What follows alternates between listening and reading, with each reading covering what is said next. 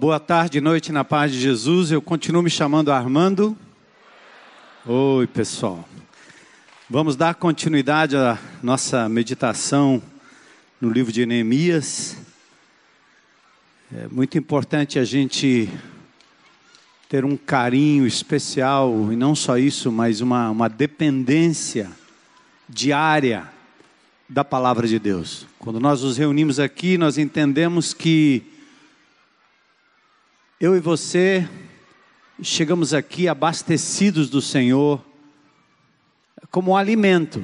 É como se você viesse para um, um grande banquete, um final de semana, mas a grande verdade é que todos os dias você tem o seu alimento diário. Ontem nós recebemos aqui nesse final de semana, aliás, a visita de amados irmãos, pastores, líderes de uma de igrejas ou de igreja em Recife é, de uma igreja em Recife. E eu estava com, jantando com esse pastor depois do sábado da liderança. E ele, se eu tenho um testemunho para dar, eu estou impressionado com o que eu vi aqui na sexta-feira, participando de um grupo de relacionamento, onde 17 pessoas reunidas numa sala compartilhavam cada uma do seu mapa da sua meditação com essas palavras. Deus falou comigo esta semana através desse texto. Palavras de edificação. E depois a, a ideia, o que eu decidi fazer a respeito daquilo que Deus me falou. Nós temos que compreender em alto e bom som.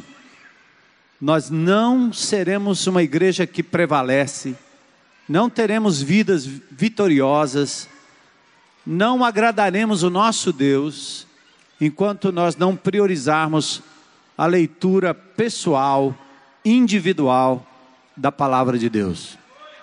Não tem substituto para isso.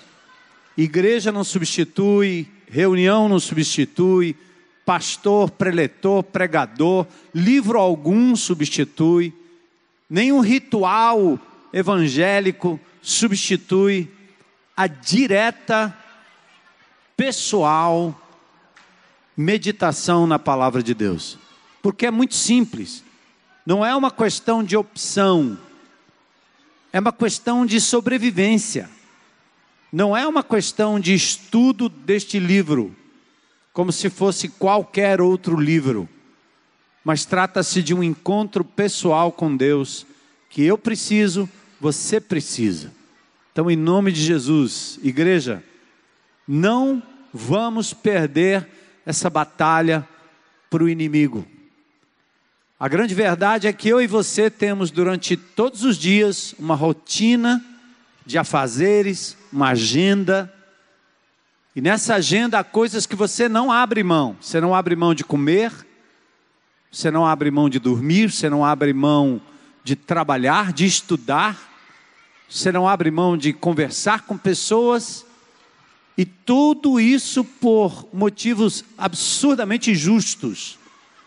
Mas você também não pode abrir mão de falar com Deus como prioridade, separar tempo para ouvi-lo e responder a Ele em oração, a meditação e aquilo que Ele coloca no seu coração. Quero convidar você a se colocar em pé, quem quiser e puder. Nós vamos ler Neemias capítulo 4. E nossa meditação hoje está em cima desse capítulo. Neemias capítulo 4. Palavra de Deus, exemplo de Deus, esse homem de Deus, esse empreendimento de Deus que nos ensina tanto, não só em termos da nossa construção, da nossa reforma dessa propriedade, mas tem a ver com a reforma da sua vida, seus planos, seus projetos, sua empresa, seu trabalho, seus estudos, sua família, seus amigos. Princípios e mais princípios que são absolutamente aplicáveis à sua vida. Então, de tudo que eu falar hoje. Que Deus crave no seu coração uma verdade, pelo menos uma. e você saia daqui dizendo: Deus falou comigo e eu pretendo fazer algo a respeito. Neemias capítulo 4. Sambalat ficou furioso quando soube que estávamos reconstruindo o muro. Indignou-se, zombou dos judeus. Disse na presença de seus companheiros e dos oficiais do exército samaritano: O que esse punhado de judeus fracos pensa que está fazendo? Imaginam que serão capazes de construir o muro em um dia só, porque ofereceram alguns sacrifícios? Pensam que podem fazer algo com as pedras queimadas que tiraram de um monte de entulho? Tobias, o Amonita, estava ao seu lado e comentou: Basta uma raposa subir lá e esse muro de pedras desaba. Então, orei Ouve-nos, nosso Deus, pois estamos sendo ridicularizados. Que essa zombaria caia sobre a cabeça deles e que eles próprios se tornem prisioneiros numa terra estrangeira. Não ignore sua culpa, não apague seus pecados, pois provocaram tua ira aqui diante dos construtores. Por fim, o muro foi reconstruído até metade de sua altura ao redor de toda a cidade, pois o povo trabalhou com entusiasmo. No entanto, quando Sambalat, Tobias, os árabes, os amonitas e os asdoditas souberam que a obra avançava e que as brechas no muro de Jerusalém estavam sendo fechadas, encheram-se de ira. Eles planejaram vir lutar contra Jerusalém e causar confusão em nosso meio. Mas nós oramos a nosso Deus e colocamos guardas na cidade dia e noite para nos proteger. Então o povo de Judá começou a se queixar. Os trabalhadores estão cansados e ainda há muito entulho para remover. Não seremos capazes de construir o muro sozinhos. Enquanto isso, nossos inimigos diziam: antes que ele deem conta, eles deem conta do que está acontecendo, cairemos sobre eles e os mataremos acabando com seu trabalho. Os judeus que moravam perto do, dos inimigos nos disseram diversas vezes: eles virão de todas as direções e nos atacarão. Por isso coloquei guardas armados atrás das partes mais baixas do muro e nos lugares mais expostos. Dividi-os por famílias, para que montassem guardas armados com espadas, lanças e arcos. Examinei a situação, reuni os nobres, os oficiais os e o restante do povo e lhes disse: Não tenham medo do inimigo. Lembrem-se do Senhor, que é grande e temível, e lutem por seus irmãos, seus filhos, suas filhas, suas esposas e seus lares quando os nossos inimigos descobriram que sabíamos de seus planos e que Deus os havia frustrado, todos nós voltamos ao trabalho no muro. Dali em diante, porém, apenas metade de meus homens trabalhavam, pois a outra metade ficava de guarda com lanças, escudos, arcos e couraças. Os líderes ficaram na retaguarda de todo o povo de Judá que construía o muro. Os trabalhadores prosseguiam com a obra, com uma mão, uma das mãos levavam as cargas, enquanto com a outra seguravam uma arma. Todos os construtores tinham uma espada presa à cintura. O tocador de trombetas ficava comigo para dar o sinal de alerta.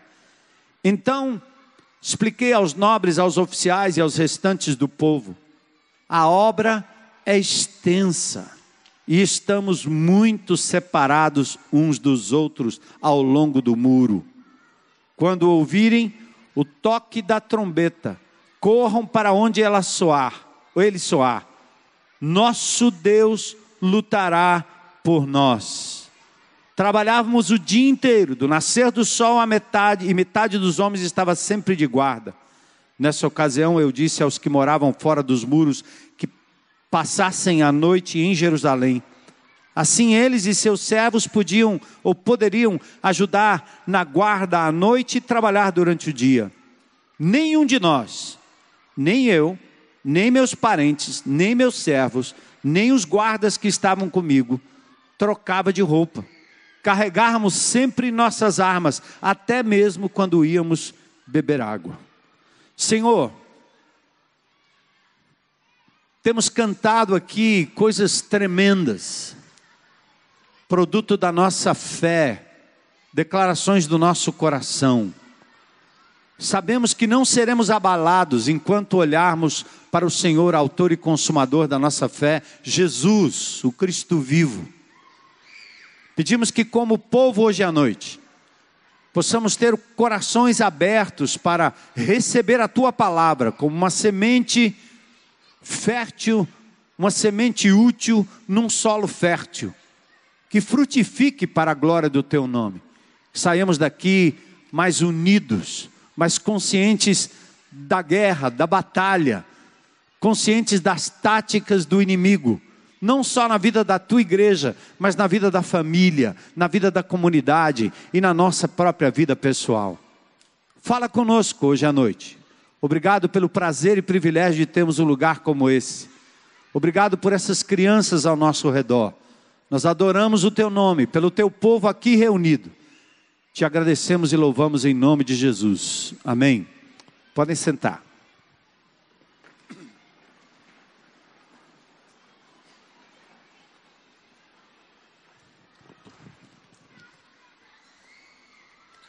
Neemias está no empreendimento, numa construção, numa reconstrução. Trabalho árduo. Vocês sabem de todo o trajeto de Neemias informado da miséria do seu povo na cidadela de Suzã, ele deixa o seu conforto, vai até os escombros, as ruínas, os lugares destruídos, no meio de pessoas desanimadas, sem nenhuma perspectiva de futuro, ele examina, ele olha, depois compartilha aquilo que Deus havia colocado no seu coração. E agora ele começa a obra, a árdua obra de reconstruir muros queimados, cidade destruída.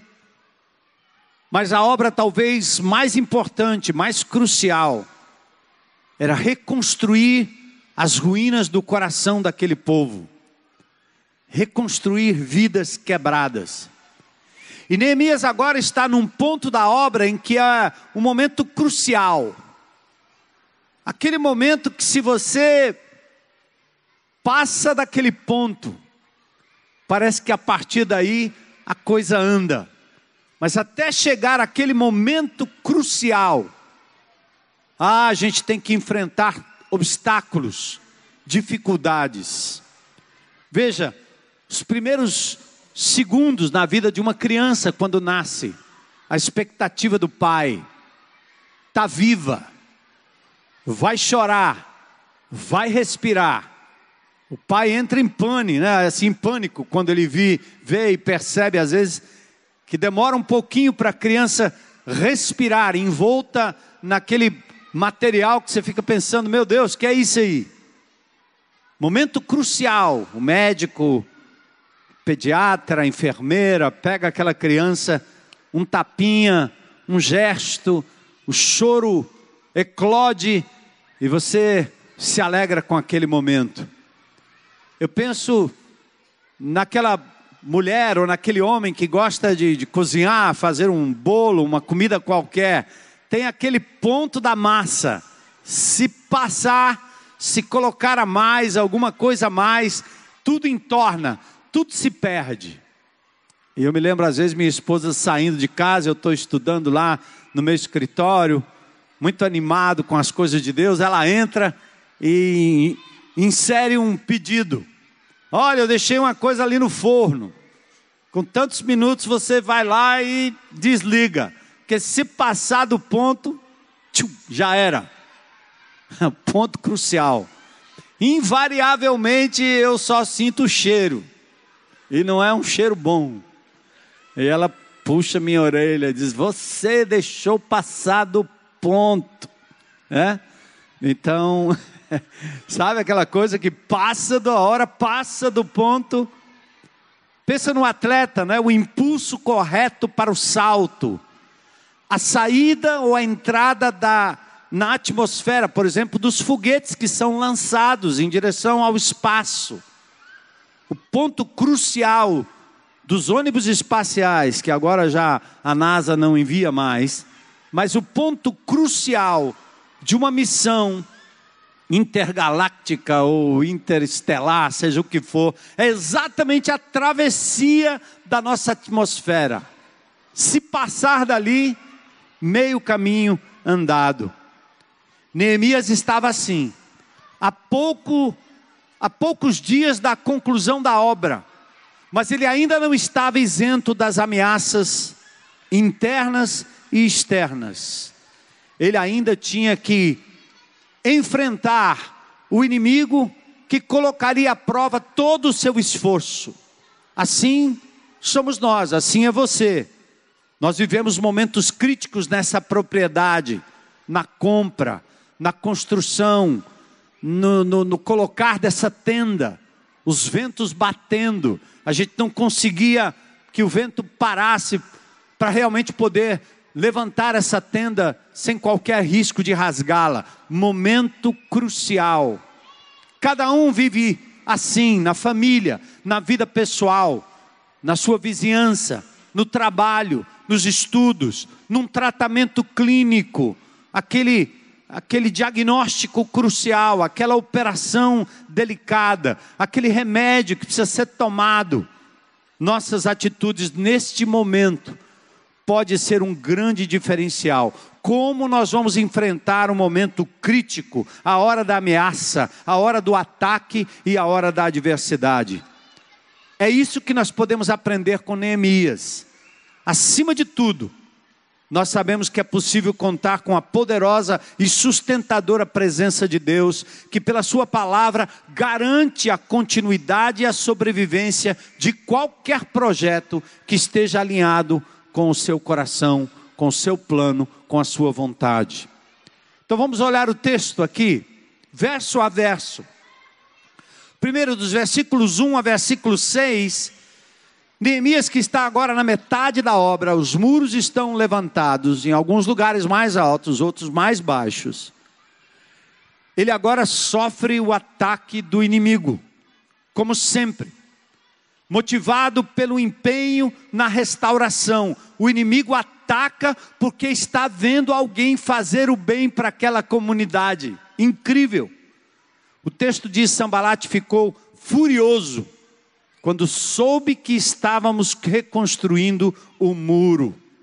O povo continuava reconstruindo para restaurar, levando adiante o plano de Deus, o plano que Deus tinha colocado no coração de Neemias. Mas veja que interessante: alguém querendo o bem da sociedade e isso provoca a ira do inimigo.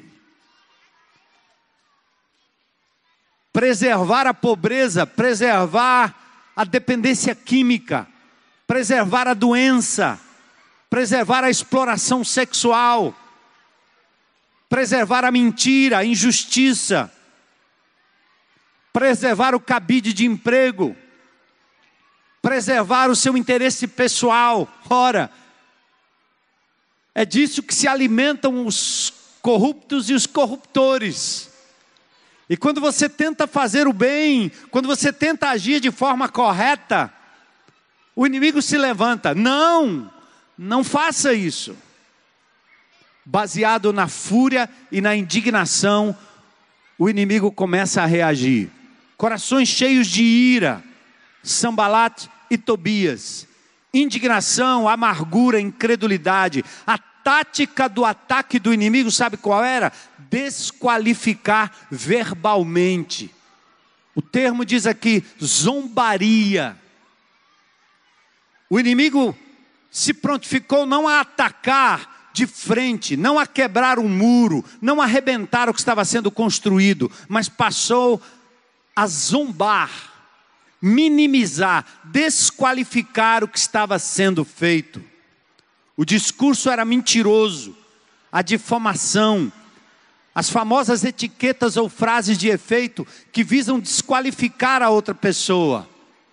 Você é um crente em Cristo Jesus, vive de forma honesta, você defende valores da palavra de Deus e você é chamado de tradicional, homofóbico, fascista, derrotado, bandido, medroso. Porque o inimigo de Deus, ele é especialista em desqualificar a pessoa, não o ato. Me lembro criando minhas filhas, quando eventualmente traziam para casa alguma coisa que não lhes pertencia, a mim não me importava chamá-las de ladra, porque não eram, não eram ladras,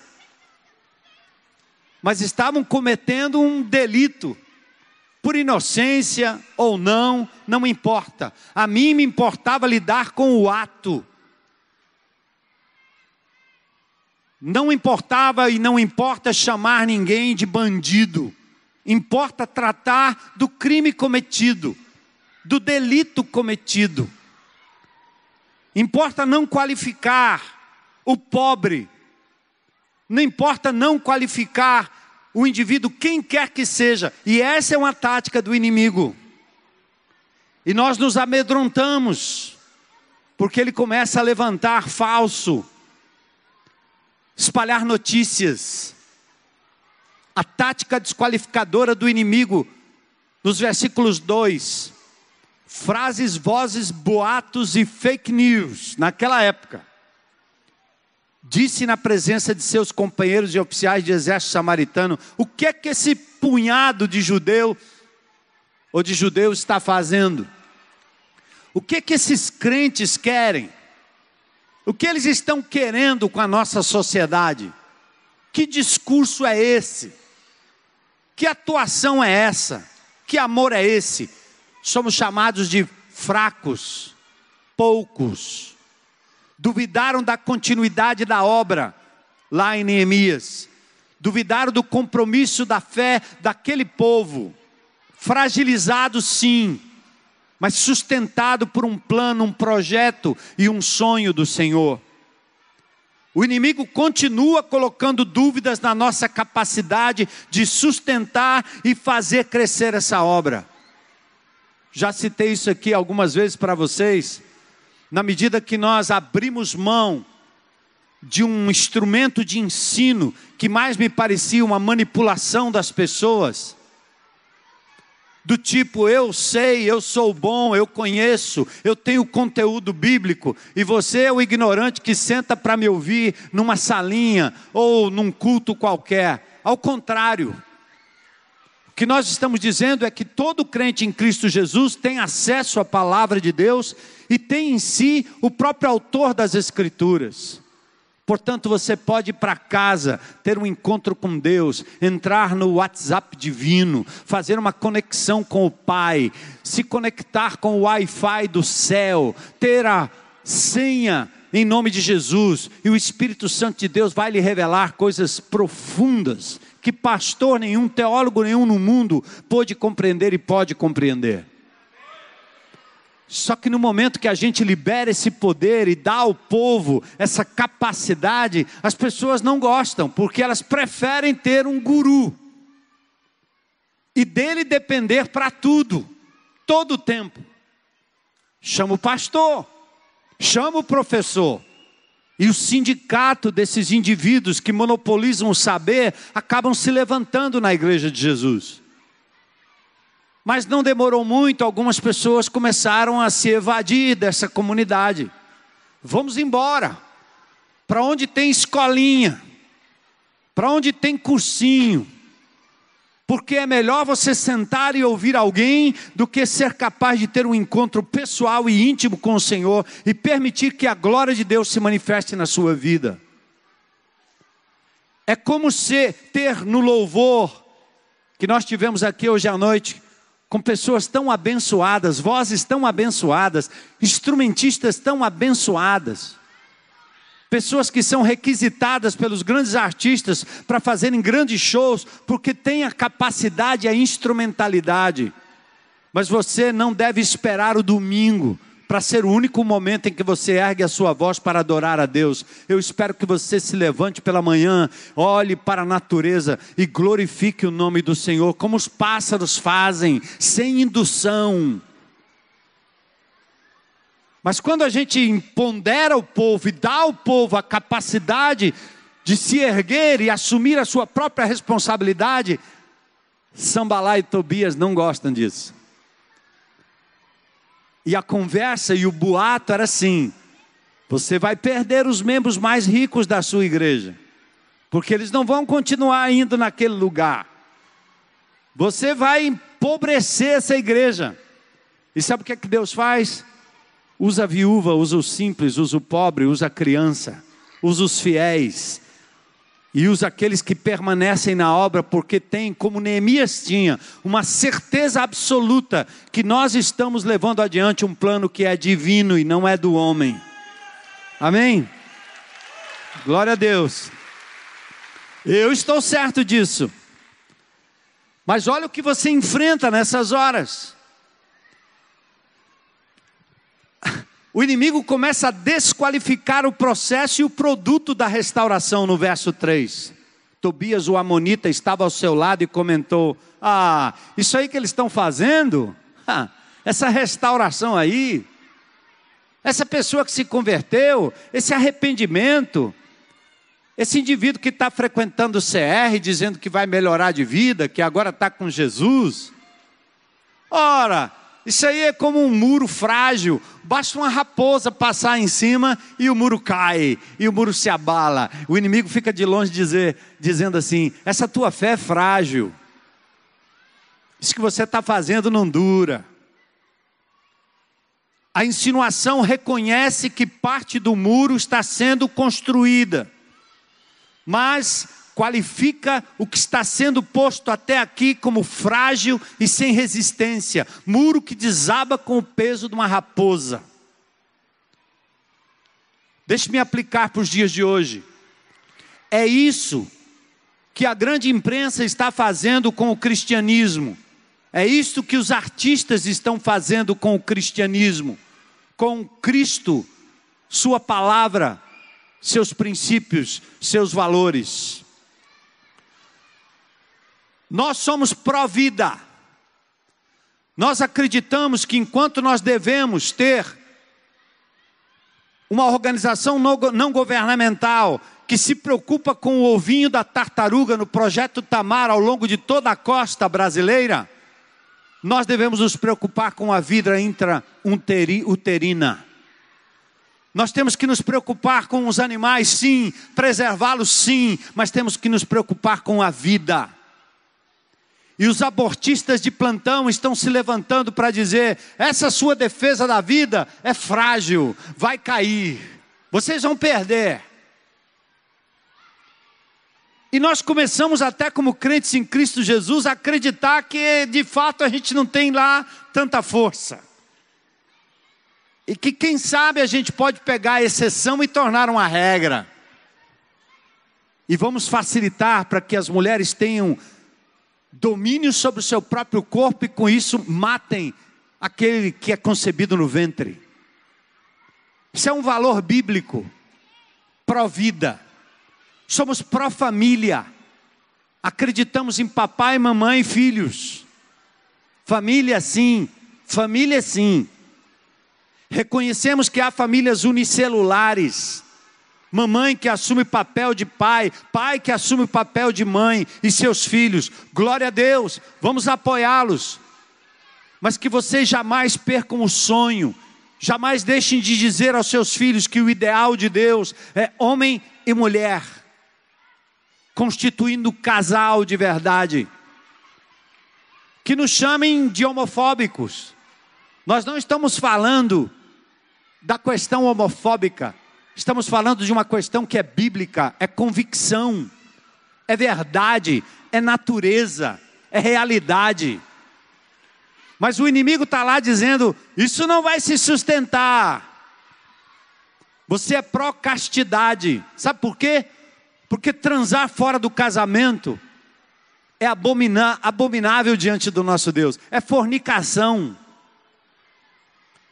O lugar para se ter relação sexual legítima, com o amor do compromisso um com o outro, é no casamento. Então a gente continua aqui realizando inúmeros casamentos, inúmeros casamentos. Pastor José Edson e pastor Alcimor são os santos casamenteiros, né? Quem aqui foi casado aqui por uma cerimônia com o pastor Alcimor e pastor José Edson? Levanta a mão aí. Quantos tem? Cadê? Estou vendo? Ixi, fique de pé, fique de pé para eu ver. Uh! Fica em pé, fica em pé. Olha aí, rapaz. Pense que esses cabras casam gente toda hora. Pode sentar, o último foi o Márcio, né, Márcio? Nós continuamos acreditando na família. E mesmo quando o casal se junta, tendo tido relações anteriores, nós evocamos o princípio bíblico e os ajudamos a se apartarem, perdoarem, confessarem o erro. Porque a primeira coisa que nós queremos ver numa relação entre um homem e uma mulher é o respeito por quem a outra pessoa é, não por aquilo que ela pode oferecer. Não é o seu corpo em primeiro lugar, é a sua mente, é quem você é, a sua pessoa. Uma mulher precisa ser respeitada como gente, como pessoa. Isso é ser feminina de verdade. Isso seria o feminismo bíblico. É o respeito pelo corpo da outra pessoa e não torná-lo um objeto de uso. Ah, mas eu posso. Ah, mas é amor. A Bíblia nos ensina que o amor tudo espera. Então nós defendemos isso. E louvamos a Deus quando casais casam sem terem se tocado sexualmente, porque reconhece que esse nível de intimidade vem para o casamento e deve perdurar muito tempo. Mas logo você vê o inimigo dizendo: que balela, que besteira, isso não é politicamente correto. E o inimigo fica rodando, rodando, rondando ao redor, ao nosso redor, ao nosso derredor, tentando, como Sambalá e Tobias dizer, essa obra é frágil. Honestidade, simplicidade, absurdo de quem quer achar no cristianismo uma brecha para a libertinagem e para a aceitação das aberrações sexuais, que se tornaram inclusive matéria de campanha eleitoral, plataforma até de alguns crentes em pecado. Usam de mentira e ficção para derrubar os alicerces do cristianismo. Pasmem, o ataque maior é a pessoa do Senhor Jesus Cristo. Eu não sei quantos de vocês viram um vídeo de Daniela Mercury aqui em Recife. Ela diz, eles não se. Ela, ela dizia ali, invocando os demônios, que eles venham, que eles nos possuam. E no final ela dá um grito diabólico: Jesus era gay. Jesus era gay. Sambalá e Tobias, olhando para a divindade de Jesus, olhando para o nosso Senhor e Salvador Jesus Cristo, não basta somente não crer, tem que atacar. E nós baixamos a cabeça. A obra é extensa, já chegamos ao meio, e agora não há brechas para desistências ou para dar ibope às insinuações do inimigo. Somos atacados todo o tempo. Nossos jovens, nossos adolescentes, intimidados na escola. Por uma filosofia, por uma educação, por uma pedagogia absolutamente diabólica. Não importa se é de direita ou se é de esquerda, ela é anticristã. E nós não temos forças para resistir, porque o inimigo está lá fora dizendo: o que vocês estão construindo na sua vida, na sua mente, na sua cabeça, é tão frágil, que um animal passando por cima pode quebrar. Qual foi a resposta de Neemias? Versículos 4 a 6.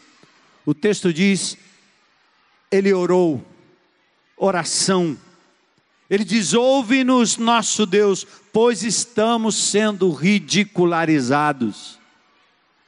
Não faça de conta que não está acontecendo. Não faça de conta que não dói, que não nos atinge, atinge sim. Mas como retribuir? Como defender? Como levar adiante a obra? Neemias resolve orar, colocar tudo diante de Deus. E ele faz uma outra coisa importante. Ele diz assim: Não ignore sua culpa, pois provocaram a tua ira. Neemias faz o seguinte: todo e qualquer pecado, tudo que eles estão fazendo contra nós, não é contra nós, não é contra mim, é contra o Senhor. Então, ao invés de você colocar uma luva de boxe, ao invés de você colocar um kimono para poder lutar com o inimigo, para poder retrucar na mesma moeda, entrar no octógono ou no ringue para lutar, coloca uma joelheira, põe teu joelho no chão, leva a tua questão até o Senhor, deixa Ele agir por você. Nosso Deus é poderoso, nosso Deus é grandioso. Nosso Deus tem o domínio sobre as nações. O que nós cantamos aqui não é uma mentira, um positivismo bobo, burro. Não é uma fantasia. Quando você diz os reinos se abalam, as coisas são abaladas quando o Senhor age. Isso não é mentira, porque ao longo da história, todos os reinos, todos os impérios que se arvoraram em viver uma vida que fosse absurdamente contrária e desafiadora ao nosso Deus, se acabaram. Roma foi assim. A prostituição romana, denunciada no Apocalipse capítulo 18, a prostituta, a Babilônia, ela vai cair. Foi profetizado por João, o evangelista, João, o apóstolo, nos anos 90 da nossa era, no ano 300, 400, Roma desapareceu como império. O grande império romano ruiu, a Babilônia ruiu, o império romano ruiu. E nós não precisamos de candidatos de direita nem de candidatos de esquerda para intervir na nossa nação. Crente em Cristo Jesus não veste camisa de partido. Crente em Cristo Jesus veste a camisa do Rei dos Reis, do Senhor dos Senhores. Amém?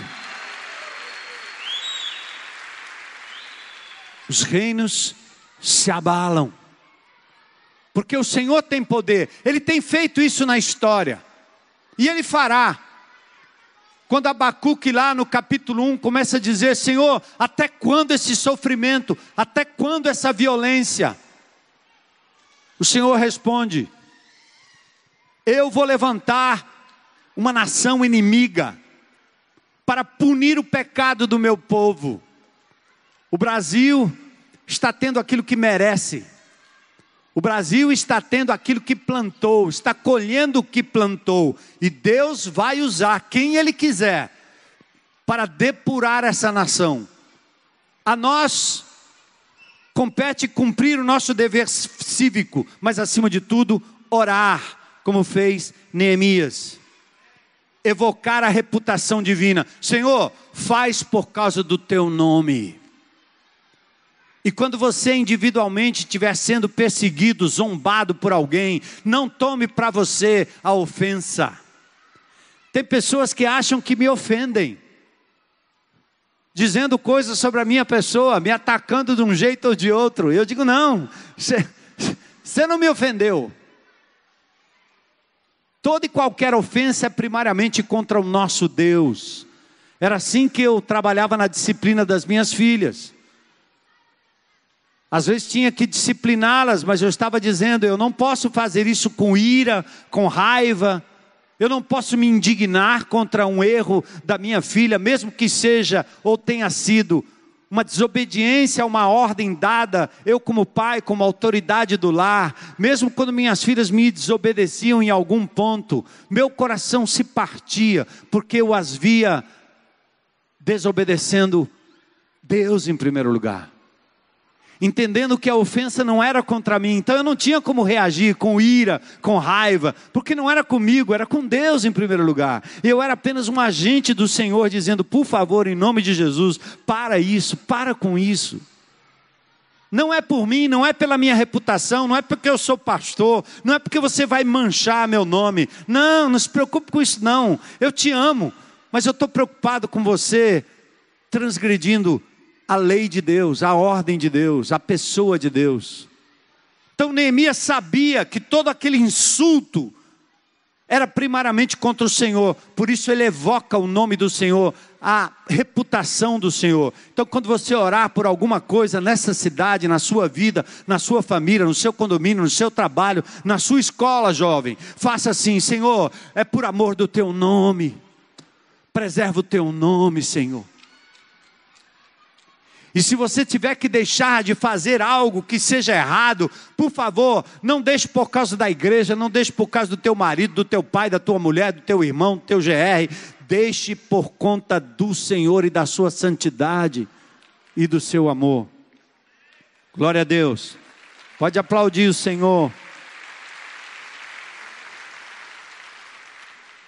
Neemias responde com oração e responde com entusiasmo. O verso 6 diz que o povo trabalhou com entusiasmo. Aí o inimigo ficou indignado de novo. Sambalat, Tobias, os árabes, os amonitas, as doditas, quando souberam que a obra avançava, que as brechas estavam sendo fechadas, eles se indignaram. A obra avançava. Sambalat e Tobias ficaram mais irados com o progresso da restauração. Aí a ira se materializa. Já não é, já não são mais palavras. Agora se transforma num complô. Eles planejam vir, entrar, lutar, causar confusão. Verso 8. Ontem à noite, jantando com o pastor Alexandre, ele me dizia, ele me contou uma história de Spurgeon, um grande pregador, que disse para os missionários: Vocês querem abrir uma igreja? Vocês, obviamente, vão se preocupar com membros, né? Vocês precisam de membros. Aí ele disse: Não precisa se preocupar, o diabo vai mandar alguns para você. Você está tá, tá pensando que você vai ficar sem? Não vai, não. E parece engraçado, mas é uma lógica verais. Jesus começou a sua obra de fundar, estabelecer a sua igreja, para que ela fosse a representação do reino de Deus até que ele retornasse, e ele começa com doze homens, e o diabo mandou um, Judas, apoderou do seu coração de tal forma que ele traiu Jesus. Jesus não menosprezou, não o desprezou, não o descartou. Jesus acolheu, amou, deu comida para ele, amou o inimigo ali e disse simplesmente: vai e faz o que você tem que fazer logo. Eu fico pensando numa igreja que tem 5 mil pessoas, quantos Judas tem? Eita Deus, converte logo, né? Mas Sambalá e Tobias disse assim: já que a gente não pode ficar aqui do lado de fora só lançando fake news, vamos entrar dentro. Vamos disseminar o medo. Temos inimigos que se juntam para conter o avanço do reino e seus valores. Eles não agem sozinhos. Eles têm a mídia, a política, são poderosos às vezes até religiosos. Tudo predito pelo nosso Senhor: no mundo tereis aflições, mas tende bom ânimo, eu venci o mundo. Qual foi a resposta de Neemias? Verso 9. Nós oramos ao nosso Deus e colocamos guardas, oração e vigilância. E aí Neemias começou a enfrentar obstáculos dentro da sua própria prole do seu próprio grupo, da sua própria casa, seu próprio povo. Os trabalhadores passaram a ser afetados pelo desânimo. Verso 10. Eles diziam assim: Ah, ainda tem muito entulho. Ah, a obra é muito grande. Ah, não seremos capazes de construir esse muro sozinhos. Claro que o trabalho é árduo. Mas o que levou o povo a desanimar, senão as insinuações e o desvio do foco, da motivação e do plano maior de Deus? Assim são os momentos cruciais em relação ao empreendimento, à sua caminhada.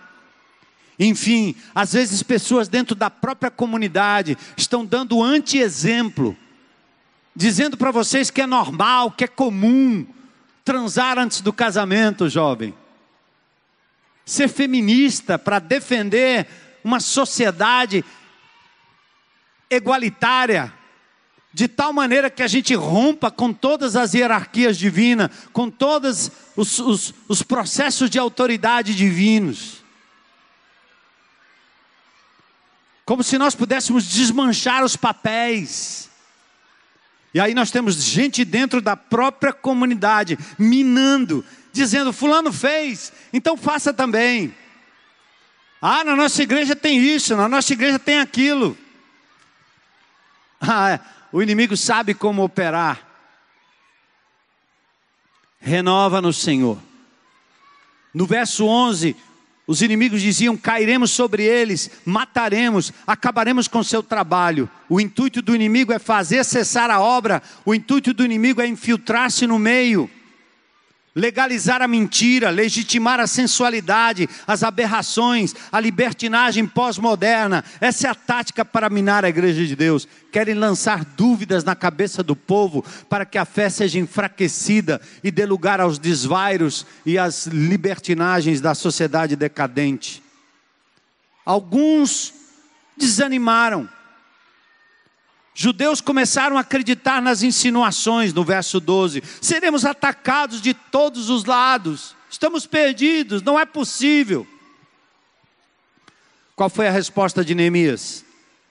Versículos 13 a 15: vigilância, oração, vigilância, para grupos e famílias, guardas e famílias, como os homens de Issacar, temos que discernir os tempos e manter a vigilância sobre a nossa alma, sobre a nossa casa, sobre a nossa família. Fecha as guardas, fecha as brechas do muro. Lembra da semana passada? Fecha, meu irmão.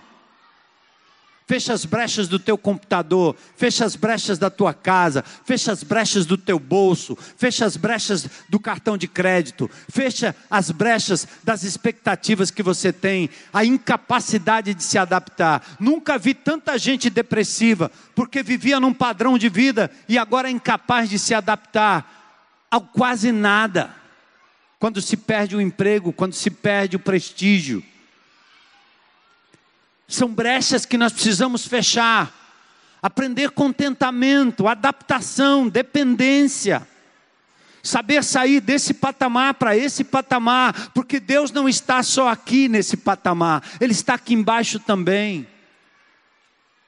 Quando você se enfia num buraco, começa a dizer que não presta, que não tem capacidade, que não é capaz como era antigamente, é o inimigo de Deus lançando as fake news, as mentiras acerca da sua vida. Você vale mais do que aquilo que você fez profissionalmente, do, aquilo que, do que aquilo que você ganhou profissionalmente. Você vale mais do que isso. Você não vale o que você tem, você vale quem, o que você é diante de Deus. Nós precisamos ajudar os nossos irmãos a compreender essa verdade. O intuito do inimigo era esse. E a resposta foi vigilância. Lembrança do grande e temível Senhor. Não temais, o Senhor vai pelejar por você. Não temos o que temer se continuarmos com os nossos olhos em Cristo. E aí, Neemias, no verso 15, voltou ao serviço todos nós voltamos ao trabalho do muro. Lá no verso 14 ele diz: Lembrem-se do Senhor. Toda vez que você desanimar, traga à sua memória o que pode lhe trazer esperança. Deus está nessa obra. Deus está na obra desta comunidade, Deus está na obra do Evangelho aqui nessa cidade. Deus está na obra da sua vida, na construção do seu caráter. Deus está na obra de reconstrução da sua família. Não desanime. Lembre-se do Senhor. E volte a servir. Volte a amar. Volte a se dedicar, não só esperar ajuda, volte a ajudar. Foi o que Neemias fez no capítulo 15. Todos nós voltamos ao trabalho do muro. E no verso 16, ele conclamou um alinhamento da liderança. Por trás de toda a casa de Judá, contamos com a liderança alinhada nos valores do reino de Deus e vamos continuar buscando a unidade naquilo que cremos, vivemos para a glória de Deus. Por fim, versículo 19 e 20, ele faz uma convocação geral, Neemias. Então expliquei aos nobres, ao restante do povo, ele disse: a obra é extensa, e estamos muito separados uns dos outros ao longo do muro. Ele estava dizendo que, com o passar do tempo, fazendo o seu próprio negócio, servindo na sua própria área, você acaba se distanciando dos demais. Isso é perigoso, não se isole. De vez em quando surgem grupos, GRs, ministérios, que os indivíduos começam ligados ao corpo e logo tem aparecem indivíduos que querem fazer projetos pessoais, ter seu próprio caixa, sua própria construção, seu próprio meio. E Neemias está dizendo: cuidado, nós temos que agir como corpo. O pé não sai andando sem o restante do corpo, a mão não pode sair fazendo o que quer, sem que leve consigo o restante do corpo. Você pode ter ministérios, grupos de relacionamento, você pode ter iniciativas de compaixão nessa cidade, mas em nome de Jesus, não se desconecte do corpo de Cristo, da igreja local, da liderança dos seus irmãos. Vamos velar uns pelos outros, vigiar uns aos outros e andarmos conectados, como Neemias convocou o povo. Quando ouvirem o toque da trombeta, corram para onde ele soar, e o nosso Deus lutará por nós. A obra é grande e extensa, não admite separação do ministério longe dos muros, a separação da mutualidade longe uns dos outros, não podemos. A visão, o desafio é bem maior do que nós. Por isso não podemos nos dispersar. A unidade, a comunhão entre nós serão armas poderosas. Eu não vou abrir mão do meu irmão. Eu sou parte dessa obra. Do que está acontecendo no grão de mostarda, do que está acontecendo no Reciclando Vidas, do que está acontecendo nos diversos ministérios que nós temos aqui ao redor dessa cidade, no Dendê, no Curió, Itaitinga aqui, lá no seu bairro, na Aerolândia.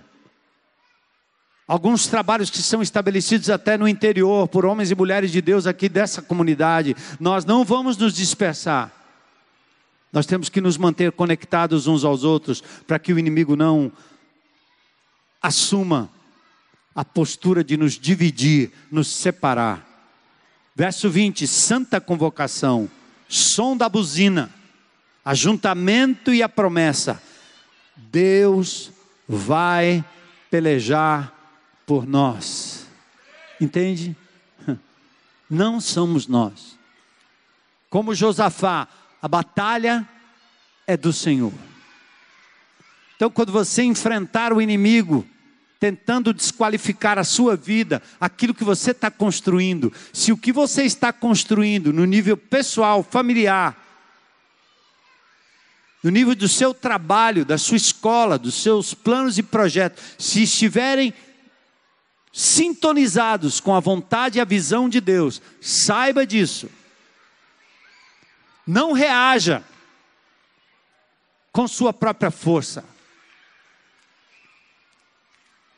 Coloque diante de Deus em oração. Tira a luva. Põe a joelheira. Coloca diante do Deus Todo-Poderoso e nossas forças irão se renovar, se esperarmos no Deus que peleja por nós. Sabe por que, que a gente não vê milagre? Porque a gente não deixa Deus agir. E o que a gente faz é uma merrequinha de um arranjo que não dá em nada. Quer ver milagre? Deixa Deus agir. Não tente abrir o mar, deixa Deus abrir. Amém? Glória a Deus. E eles voltaram para a obra. Trabalhadores in, trabalhando o dia inteiro, trabalho árduo. Pode subir aqui o pessoal do louvor. Dia e noite em vigília. Nunca sem armas, mesmo quando bebiam água. O texto termina assim, muito lindo. Carregávamos sempre nossas armas, até mesmo quando íamos beber água. O que, que significa isso? Lembra da separação dos valentes de Gideão? Os caras pararam para beber água, aí o indivíduo meteu foi a cara dentro do lago. E deixa o inimigo para lá, a gente morre, mas eu vou beber minha água. Os valentes bebiam água assim, ó. Aqui, ó, mão, água, mão, água. O que Neemias está dizendo aqui é que o povo, mesmo quando ia beber água, mesmo quando ia suprir as suas necessidades pessoais e básicas, eles não tiravam os olhos do Senhor. Tinham nas suas mãos a arma, nossa arma é a palavra de Deus. Qualquer que seja o plano que você tem para a sua vida, não tire os olhos de Deus, porque os planos de Deus são esses que vão acabar nos levando à vitória. Ele vai pelejar por nós em nome de Jesus. Curva sua cabeça em oração aí um minuto. Que preciosa lição. Quantas lições, eu não sei ao longo de toda essa hora o que, que chamou a sua atenção. O que Deus lhe falou hoje durante a leitura, durante a explanação, durante as aplicações. Deus falou comigo isto. Isso é para mim, não é para o outro, é para mim, Senhor. E mais do que isso, não apenas o que Deus lhe falou, mas o que você vai fazer a respeito. Eu não vou dispersar. Eu vou abrir mão de brincar de ser parceiro do inimigo. Eu vou deixar de zombar eu vou deixar de me posicionar ao lado de forças humanas.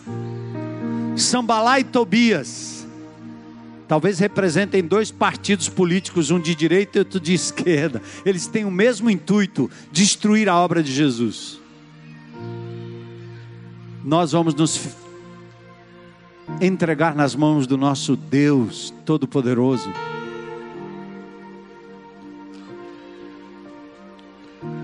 Vamos ver nossas necessidades supridas das nossas famílias, mas não sem tirar os olhos do avanço do reino, da obra de Deus, do plano de Deus, que é reconquistar essa cidade, reconstruir os seus muros caídos, vidas destruídas ao nosso redor.